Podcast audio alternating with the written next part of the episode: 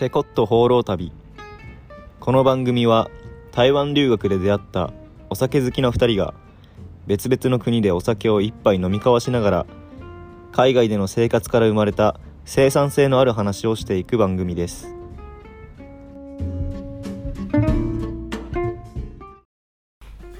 こんにちは、川崎からお届けしてます。タスクです。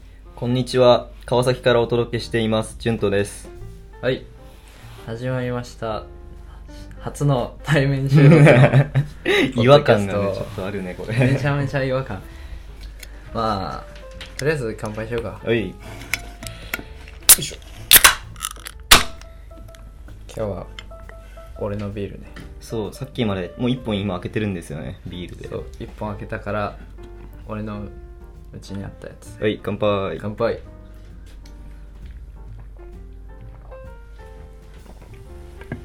あ、クリア朝日ね。朝日です朝日の、クリア朝日ね。はいスーパードレじゃないけど。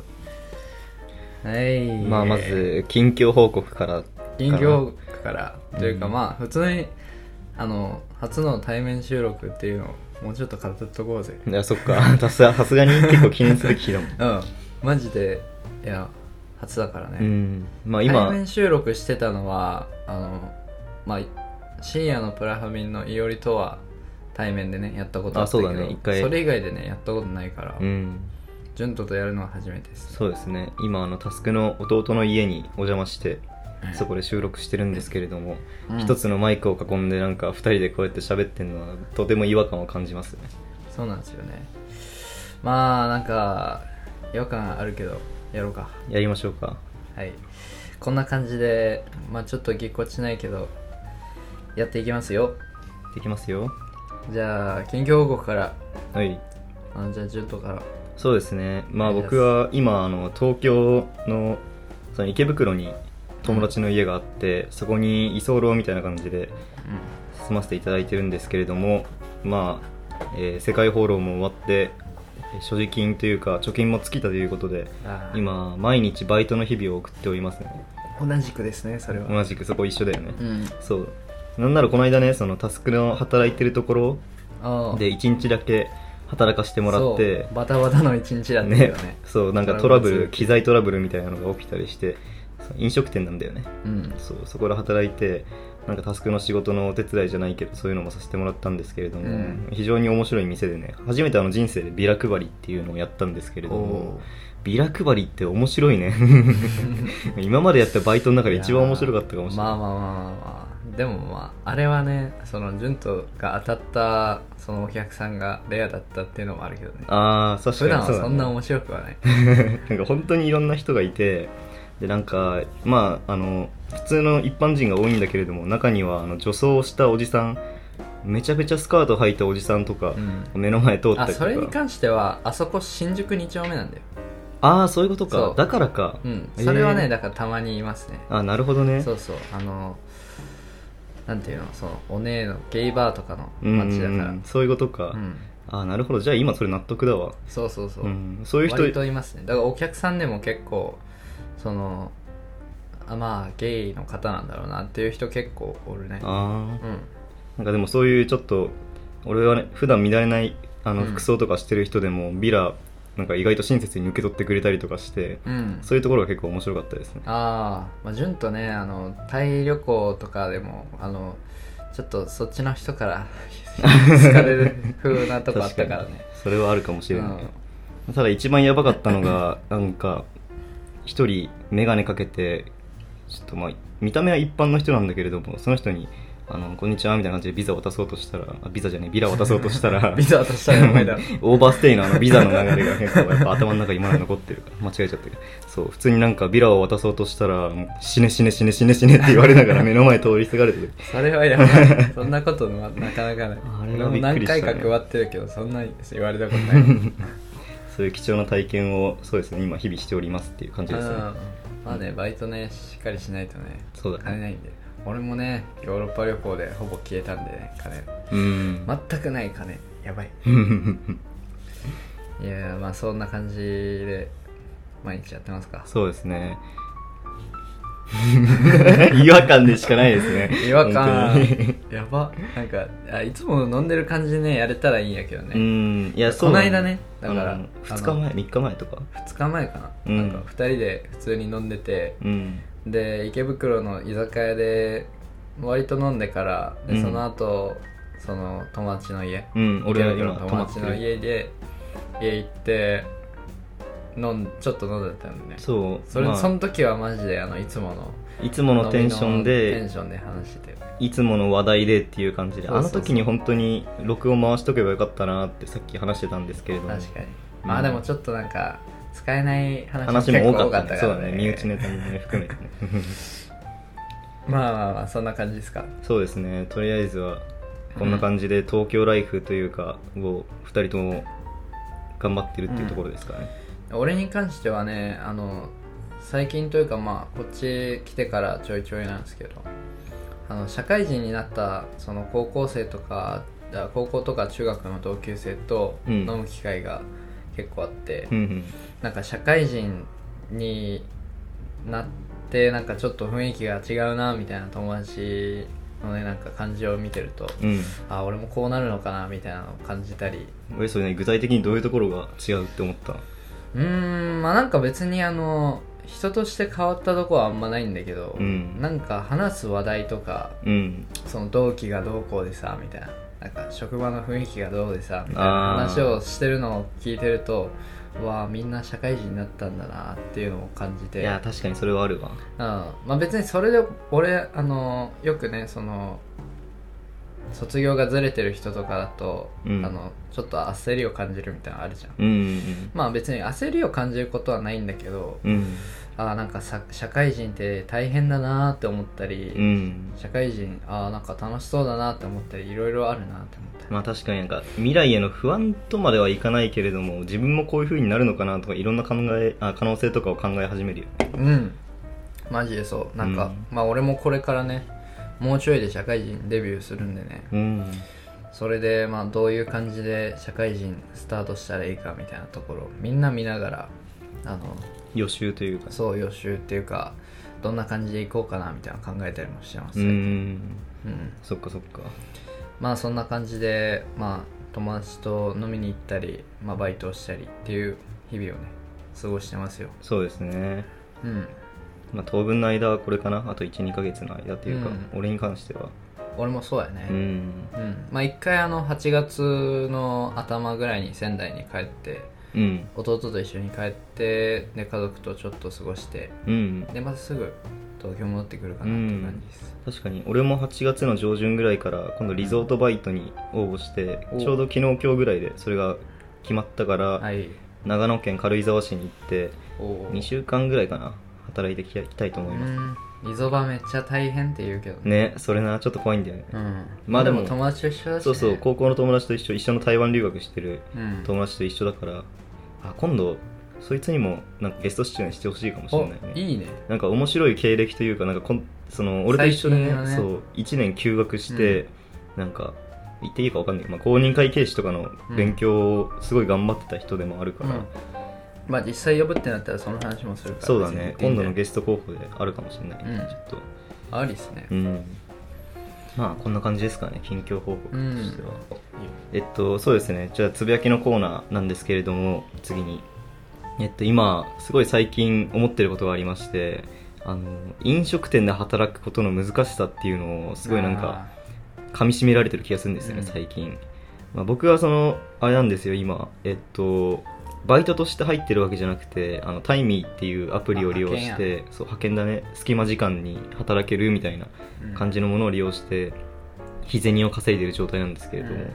なんか今まで、まあ、飲食店というかそういうところで働いたことはあったけれどもその日本でそのバチバチの蕎麦屋さんとか、まあ、バーガー屋さんとかあとカフェとかで働いたことなかったんで、うん。その大まかな雰囲気というか、まあ、客としてとしかそういう場所を知らなかったんですけれどもいざそういう働く立場になってみるとなんていうかその社会人としての生きづらさみたいなのを感じるところも多々あってなんかあの雰囲気にうん。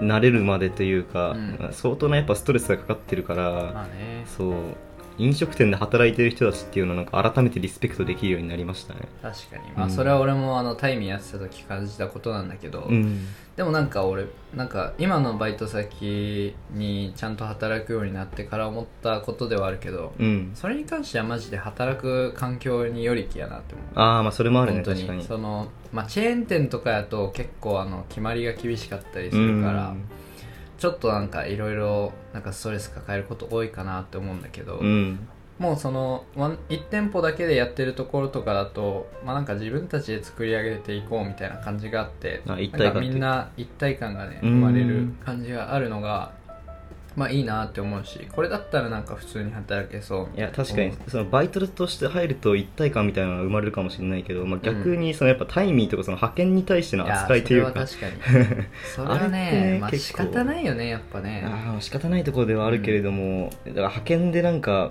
生計を立ててる人たちっていうのは本当に大変というかそうね。ねそういう風に感じることもあったね。どの辺が大大変かってやっぱそのなんか輪には入れないし、うん。まあ仕事新しいことをもう即時に覚えてそれを実行してちょっとでもミスるとやっぱり人によっては嫌な顔されたりとかそうね。いうのがあったりしてっていう、まあ、それはやっぱうん派遣で生きてる人たちというのは毎日ストレス社会の中で揉まれて生きてるっていう風に捉えてもねいいんじゃないかというか、あとすごい距離感を感じるねそのやっぱ社員さんとかそのバイトさんとかと。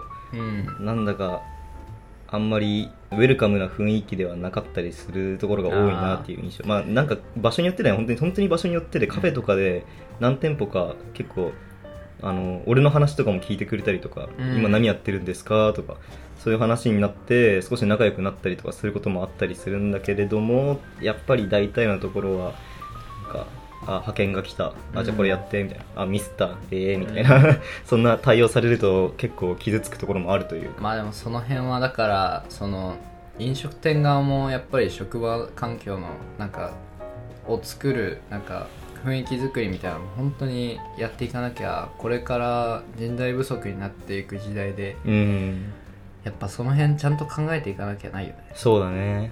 うん。そういうのもなんか多分派遣やってて気づけるところやし、うん。まあ、もしこれからねその将来的に事業をやっていくんだったらそういうのもなんか教訓としてねうん。出ながらやっていければいいんいじゃないかな。や本当にそういう意味も含めて今結構社会勉強してるような気持ちでもあるね。うん、なんか何気ないバイトだけど、うん。そういうところからもなんか学べるところはたくさんあるっていうね、あとまあその派遣だと結構その仕事な雑用とか任されるところが多くてやっぱそういうの基本やりたくないわけじゃん、うん。でもまあ勤務時間6時間とか7時間とかそのなんか嫌な仕事にちゃんと向き合ってこなしていかないといけないというか、うん。なんか集中力ってその好きなことやってる時は無限に生まれたりするイメージだけれどもやっぱ嫌なことやってる時の集中力っていうのは自分をちゃんとコントロールしないと続かないから、うん。そういう意味でもすごいいい訓練になってるなとあ思って。あ確かに。俺もタイミーやってた時はその、まあ、周りとのさコミュニケーションとかもなかなか取ることないし、うん。まあ、楽しいなって思うことなかなかないから、うん。やっぱなんか時間長く感じるよね。そうだね。常に時計見てる感じはあるかもしれない。まあ、今だったらねその従業員の人と仲良くなったし、うん、その人たちと話して話しながらコミュニケーション取りながらやってるから結構早くね時間過ぎるけど。うんうんやっぱ定職に就くのもいいってことやね。そういうのそうだね。そういう考えると。確かに。でね。もう一つあるとすると、その派遣社員の人たちっていうのは大変だなっていうのは、まあ、今感じたって言ったけれども、それプラスでやっぱ外国人で日本で働いている人たちああっていうのもすごい大変だなって思って、うん。結構その、えっと、職場で、まあ、バイトなのかな？多分外国人の人が日本のそのバイト先飲食店とかで働いたりしてるんだけどどうもやっぱり常識の違いとかその普通っていうことに対する価値観の違いとかが生じて、結構なんか怒られてるところとかを目の当たりしたんだよね。あなんかそのおばちゃんみたいな、えっと、正社員のおばちゃんみたいなのが、うん。その外国人の留学生みたいな人をいじめてるとまでは言わないけれども、なんでこんなのもできないのよみたいな感じで言ってるとこを見たりして、やっぱその日本で働いてる外国人さんたちへのリスペクトっていうのもすごい上がったなっていう感あ想が、そうだね。まあ絶対大変だもんね、うん。俺らがまあ外国でそうやって働くってなったら絶対大変やと思うし、うん。まあ俺らもまあ台湾で働いてたから、まあね働いてたからその辺は気持ちわかるところではあるよ、うん。ただなんかあまり、まあ、怒られることしてなかったっていうのもあるのかもしれないけれどもなんかその日本で見た時のようなうん。怒られ方は台湾では少なくとも経験してなかったから。まあでもね台湾で働いてたところがまあ俺は普通に一般企業でうん。IT 企業で働いてたからっていうのもあるし、うん。まあ、飲食とかだったらもしかしたら。で順当に順当もそうやしその、うん。ね、日本人が経営してるバーとかだったらまあ日本人とねその働く環境とかもねうん。ちょっと似てるってところであんま怒られなかったっていうのはあるかもしれない確かに。それもあるけどプラスアルファでなんかやっぱ日本っていうのは日本はあのマニュアルっていうのがちゃんとしっかりしてるから、うん。それ通りに動かなかったらもうなんか怒られる対象になるみたいなイメージも結構あっそうだたね。ねやっぱお堅いイメージはしそうだねっかりあるねなんかこういうふうにやんなかったらあとはもうダメみたいなうん。感じなところでやっぱ怒られてるその外国人の労働者の方が多かったのかなうみたいなん。イメージがあったまあそういうところもしっかり整備していかないとこれからね人手不足になってうん。やっぱり外国人の人入れていかないとねうん。いけない時代になってるからそういうところもしっかり考えていかないとないですよね。ね、2これから日前とかその辺に関しても話したよね。これからのそのなんか労働人口が減ってくとか、これから移民とかそういう外国人をもっと受け入れないといけないみたいな話もだね。2日前結構したりしたんですけどまあなんかね移民そのその時の話で言うとあんまり移民については考えなきゃいけないところもあるっていう話はしてたそうだね、うん。結論として。うん。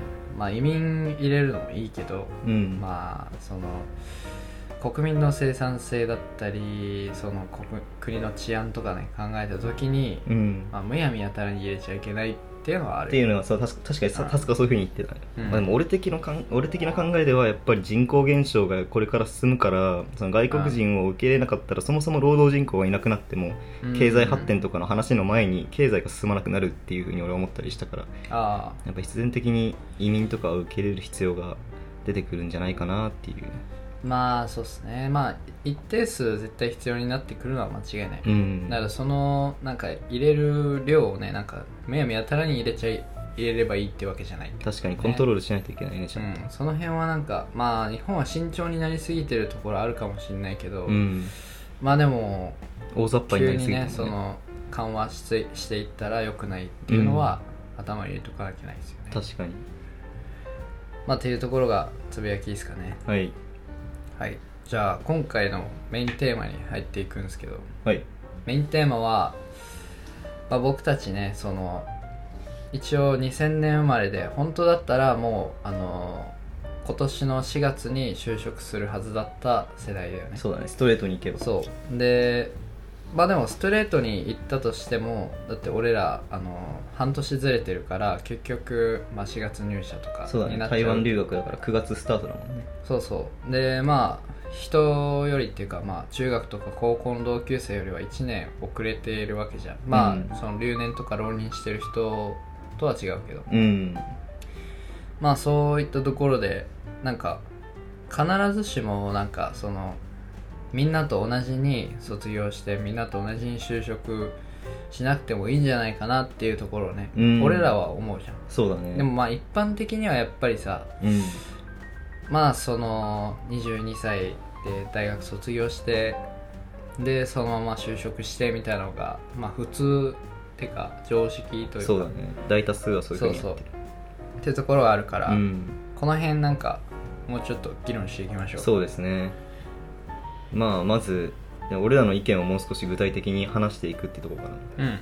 タスクはどうしてまずそのそんなストレートにうん。4年あ高校卒業して大学受験して4年間勉強して卒業してすぐに仕事を始めるみたいな、うん。まあ、これも一般的な流れだけどどうしてそれは、まあ他にも考える余地があるんじゃないかなって思う。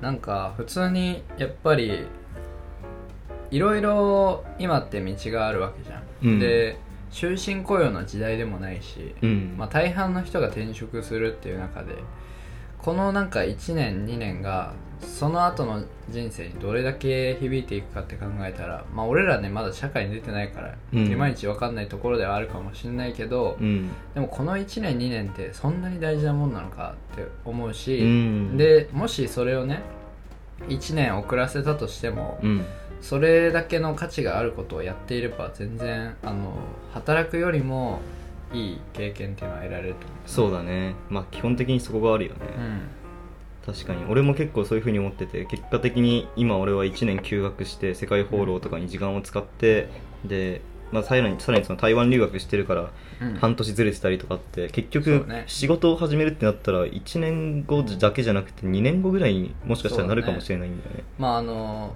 今っていうかその自分と同世代の日本人の学生だった人たちと、なんていうの同級生と比べたらまあ2年遅れてるってことそうだね。それぐらいになっちゃってでもまあ確かに自分の中で焦りみたいなのも若干あるのかなと思った。みんなはそうやってうん。俺らより、俺よりも2年早く社会にうん。溶け込んで、で今やっぱり戸惑うところとかもはじあの仕事始まったばっかで戸惑うところとかもあるかもしれないけど2年経ったらある程度順応していくわけじゃん、確かに。俺はみんなが順応した頃に社会に入ってでまたゼロからスタートみたいなところによって、うん。差っていうのは生まれるのかなっていうそれに対しての不安っていうのは確かにあったりするんだけれどもそれ以上に俺はやっぱり1年間とか2年間遅らせることによって学べたことが大きかったなって思うんだよね、そういう意味でも本当にストレートでその、えっと、仕事に就くみたいなことはしなくてもいいんじゃないかなって思う、まあ、その辺はね、まあ、あのポッドキャストを聞いてくださってるリスナーの皆さんだったら、うん。まあ、潤斗がねこの1年で何を学んできたかみたいなところもね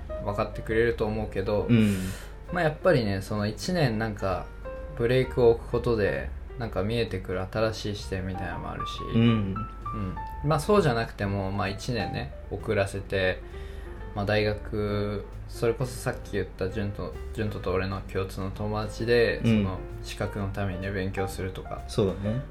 まあそういうのもまあ日本の大学で勉強してる人もあるじゃん。っうんうん。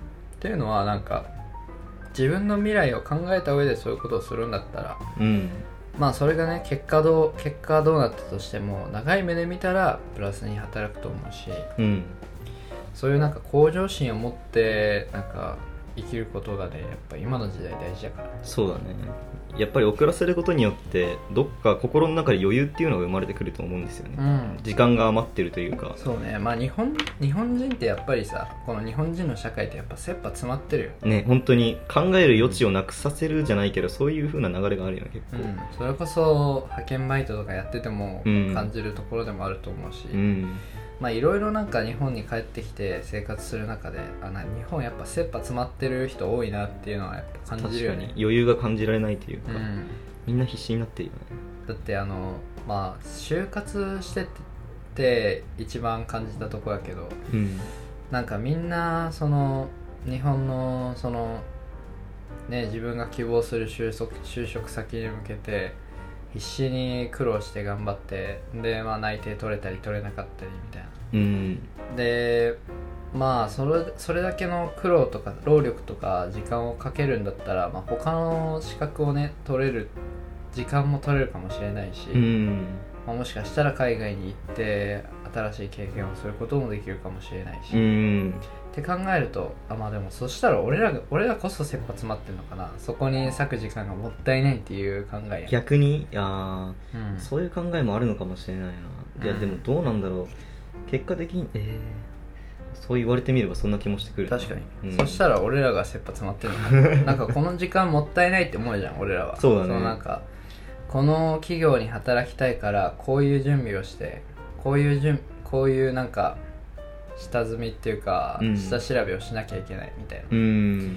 のがあるのがなんか実際にそれって働いてからその役に立つスキルなのかみたいな考えるとそうではないなって思うことが結構あるわけじゃん。そうだね。でそれその時間ってなんかもったいなくないって思うのが俺らだから、うん。まあそういう視点で言ったら俺は切羽詰まってるのかもうね、ーん確かに。まあ一理あるかもしれないけど、うん。やっぱ総合的に見たら俺はやっぱり時間はあればあるに越したことはないと思うから、そういういやふうに。分かったわ。だから切羽そいつらが切羽詰まってるのは、うん。そいつらってあの日本で就活ガチでやってる人が切羽詰まってるのは、うん。そういうなんか先のことを考える暇もなく目の前にさその課題が出てくるっていう。そう課題目の前にある課題に取り組もうとするっていうのはさやっぱなんかブレイクが取れてないだから、うーん。そう。一回立ち止まって先のことを考えられてないからまあ別にね一概にそうとは言えないけど、うんまあ、しっかりしたビジョンがあって、そういうなんか就職先を目指して頑張ってる人もいるだろううし、ん。まあ全部そうは言えないけど、うん。まあそういう人が多いんじゃないかなっていうのは思うよね。なんそうだかね。自分のやりたいことが見つからない中でもさ、うん。そのまあ、とりあえず就職活動をするみたいな人ういるじゃん。ん。でその就活のために相当な時間をかけてまあ仕事を見つけますとっうんていう感じで考えたらなんかその人たちの方がまあ俺らの感覚で言ったら切羽詰まってるよね。そのもうちょっと立ち止まって考えたら別のなんかより良い道あったんじゃないかうん。っていうのを考えちゃうから俺らは多分あんまり日本の就活には向いてないんだなよね。あなんだろう思考段階っていうかうん。思考回路の違いっていうところなのかなわかんないけども、まあでも少なくともやっぱり俺ら日本人であってすごい恵まれた国の人たちであるっていうのがまず大前提だと思うんだけど、うん。みんな選択肢はいっぱいあると思うんだよね。ただそのなんか選択肢を自由に選ぶ時間っていうのを与えられてないっていうのが一番でかいんじゃないかなと思う。そのだって就活生とか日本の大学の人たちってうん。結構もう学校の授業の一部になったりしててさああそれ2年生3年生とかそれぐらいから始まってさいろいろ授業で出されてくるわけじゃん、ね。就活どうします？みたいな感じで、あなたはまあこういうのやってください。これで自分の自己分析をしてつって、まあえっと何？えっと、えー資料の出し方っていうか、うん。そういうのはこういうふうでみたいな感じで、うん。だから要は考える時間を与えられる前に課題が与えられるんだよ確かに。そう。だから一回立ち止まってやっぱ自分のせん持ってる選択肢っていうかそれを見つめ直す時間っていうのはやっぱあった方がいいんじゃないかなと思ったりするけど、だって俺ら台湾でべあの大学行っててさ、うん。そんなん全くないもんね。全くどないうねやって仕事を探すかとか、うん。大学で勉強するもんじゃないし、うん。ヨーロッパでもそうだったですよ、うん。ヨーロッパでもその仕事を探すための勉強とかしないもんね。そうだね。なんならその台湾とか、まあ、ヨーロッパは俺わかんないけれども、うん。その大学卒業してから12年結構もうブラブラしてそれから仕事をし始めるみたいな人も結構いたりする多いよね、うん。でなんか日本ってさその新卒っていうさ焦りを与えてくるじゃん、いやそうだね。新卒採用っていう、ね、そうだからここで卒業してからすぐに仕事を探さないと少し不利になるよみたいなのさこれもなんか良くないよね、そうだね。その考える時間を与えてこない文化。うん。これがなんかもうちょっとあの柔軟に捉えられたらそのみんなねその生きる目標というかうんこれからどうしていくかみたいな目標も立てやすいと思うしそんな自己分析なんてしてる場合じゃないんじゃないと思ううけどね。んまあ、そもそもその就活のやり方っていう向き不向きがあると思うその個人個人でその就活とかにそういうなんか自己分析とかそういう一つ一つの項目に適してる人ももちろんいると思うんだけれども、でもやっぱ全体的に考えたらやっぱりああいう作業みたいなのが向いてない人の方が多いんじゃないかな、うん。それをなんか無理やりやることによってみんな嘘つき大会みたいなことが始まるっていうのはやっぱね。同年代のその就活頑張ってた人たちの話聞くと、そういうふうに思ったりしたんだよだからこそさそのなんか課題を与えられるなんか社会っていうかその仕組みになっているから、うん。大学とか行ってもさなんか結局何勉強したのって言われてなんかなんか答えられないみたいな。結構多いね日本うん。そういうパターンが多いから、うん。なそういう社会が多分そうしてしまったんじゃないかな日本の若者たちって。俺は思うんだよね、うん確かに。なんかもうちょっと未来について考える時間。うん。子供ながらにそういうのを考える時間っていうのは取っていくべきだと思うね。これからの日本の教育はね。ううんん。なんかやっぱ切羽詰まってるよねなんか、うん。まあそのせかしてきてる。その上のシステムの上にいる人たちが。そうだね、まあ、でもそれもどうなんだろう。その現状から見たらそれも必然的になってんのかなと思うんだよ。どういうことかっていうと結局日本は今 GDP 世界3位みたいな結構その本当に上位の国じゃん。うん。でそういう国に何が必要かって言ったら別に独創的なあの思考とか持ってる人もすごい大事うん。だったりするかもしれないけれどもどっちかっていうと重要視されるのは優秀で勉強とかすごいできて、うん。従順な人たちじゃん。で変になんかその卒業する間になんか時間を持たせちゃったりするとやっぱりなんかどっちかっていうとクリエイティブな発想の方が伸びると思ううんだよ、ん。それよりももうただただ成績とか良くてとりあえず従順にあの言うことを聞いてくれる人たちの方が大企業とかにもすごい重宝されて今のその GDP3 位っていう地位を守ることができるっていううん。そういう発想がもしかしたらあるのからあるからなんかうん。このシステムを作ってる人はそういうところを考えてるのかなとか若干思ったりするね。だから30年前20年前はそれでうまくいったかもしれないけど、うん。2023年においてはそれは通用しないっていうのは多分、まあ、日本でその日本の未来をね真剣に考えてる人たちは多分気づいてると思うけど、うん。アメリカとかまあまあそのヨーロッパの成長してる国とか、うん。まあ、中国とかもそうかもしれないけどもうちょっとあのクリエイティブな考えをねしっかり取り入れていくっていうのがその教育の中にもさうん。その取り入れられてるから、うん。まクリエイティブクリエイティビティっていう観点で言ったら、まあ、日本は遅れてるよね。遅れてるねだからその30年間イノベーションが起こってこないってよく言われるじゃん、うん。だからその日本の経済も成長成長してこなかったみたいな。うん。やっぱクリエイティブな発想を持ってる人は海外に流れてくるのかもしれないねそのう辺ん。だからその辺をねもうちょっとあの柔軟な思考をねあの持てる教育制度みたいなね、うん。確立していくべきだと思うよ、うん。まあ、これはねよくあのよく言われてることかもしれないけど、うん。いやマジでそうだと思うまあ、さらに最近ニュースとかですねやっぱ新卒採用とかそういう固定概念みたいなのを壊していろいろ自分たちのやり方でクリエイティブな才能を集めようとかやってる企業も出てきてる。これもすごいいい流れだと思うからうん。でまあこれから5年後10年後そういう企業が衰退していくのかあの発展していくのかっていうのは分かるわけでそれが発展していったとしたら、まあ、そういうやり方が正しいんだろうなってことでそのまあ全体的にみんな変革を求めるようになると思うからそうだね。もしかしたらこれから5年後10年後みたいなのが本当にうん。鍵になっていくのかもしれない、なんかねその辺はさそのクリエイティブな考え方を取り入れようとして柔軟なその企業スタイルをさ、うん。確立しようとしてる企業多いと思うんだけど、うん。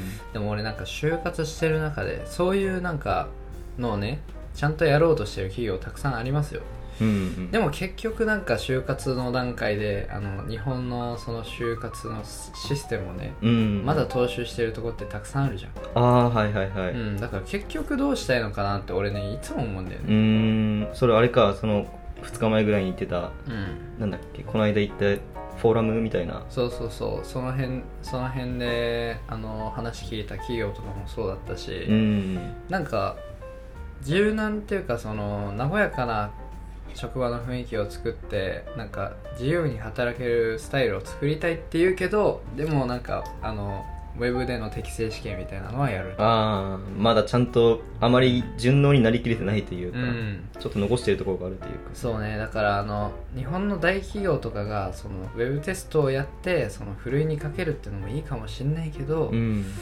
うんなんかもうちょっと柔軟にね捉えられないのかなっていうのは若者ながらに考えう感じてる、ん。確かに。うん。そうだね。まあでも。も変わっていくのかな。結構その逆の意見っていうかそむしろなんかその枠にはまりたいみたいな人も見たりしたんだよね。それはどういう人たちかっていうとこれ台湾の同級生の一人なんだけれども、うん。その人はあの台湾留学するにあたってそのなんだっけ語学学校に通わないといけないから1年間結局みんなと遅れてうんその同年同年代の人たちとそれプラス、まあ、楽器も違うから半年1年半遅れてみたいな。うん。その人のあの俺はそれいいと思うんだよね別に。だってうん。自分で結局中国語を勉強してるとかさそのリターンがあるわけじゃん、だからそんなにあの考える必要ないんじゃないかなと思ったけどその人曰く本当になんかみんなより遅れが取りたくないっていうか,、うん。完全に個人の考えかもしれないけれどもどうしてもそのみんなと同じ段階で進んでいきたいとかいうふうに思う人もいたりするからこのなんかあの卒業するまでに時間を少し取るべきか取らないべきかみたいなところはうん。それもまた個人に合ったあの最適化みたいなのがあるんじゃないかなとも思う。そうだね、うん。まあなんか2年3年って遅れていくとまあ確かに焦りや感じてくるのは間違いないよね。うん。まあでもそこでねあの自分がやりたいことに対して向き合えるかっていうのもなんかこれからなんか生きていく上で社会人として生きていく上でも大事なんじゃないかうなと思う、ん。なんかまあ就活の中では見えてこないあの企業の雰囲気とかもあるだろうしうん。それはなんかあの俺がこっち帰ってきてから飲んだ人たちと話しても感じられたとこだから、うん。まあいろいろねその就活就活じゃない転職とかする人もさうん。最近は多いわけじゃん。そうだね。ってことはやっぱり何かしら企業に対して不満を持ってたりうんでしでもってしかも新卒で採用されて1年経たず辞める人も結構増えている中でうん。やっぱりなんか企業を見るその企業を適切に見る力っていうのもなかなか養うの難しいし、いやそうだね。うん、だとしたらなんか自分がやりたいことに対してそこに重きを置いて仕事を探していった方が、うん。なんか例えばストレスを感じた時でも、うん。もうちょっと乗り越えていけるかもしれないし。そうだね。本当に自己分析のやり方とかもあうん。のなんかわかんない。その日本で教えられてることだけじゃないよね。本当にいろんな方法があったりするし、そう。逆にあれをやったから自己分析できない人もいるかもしれない。むしろなんか違う方に分析の結果がいっちゃう人とかもいると思うから、うん。本当に自分に合った方法を探すのが一番なのかなとは思うね。そうだよね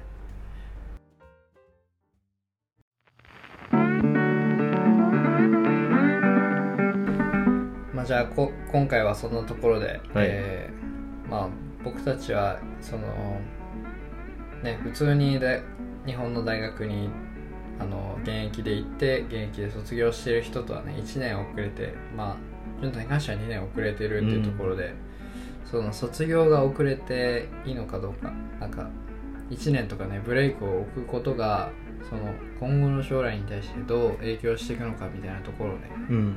語っていきましたけどまあいい議論できたんじゃない？いやそうだね。うん。いや俺やっぱ face to face の方がもしかしたらいいかもしれない。ちょっとまだ違和感あるけれども。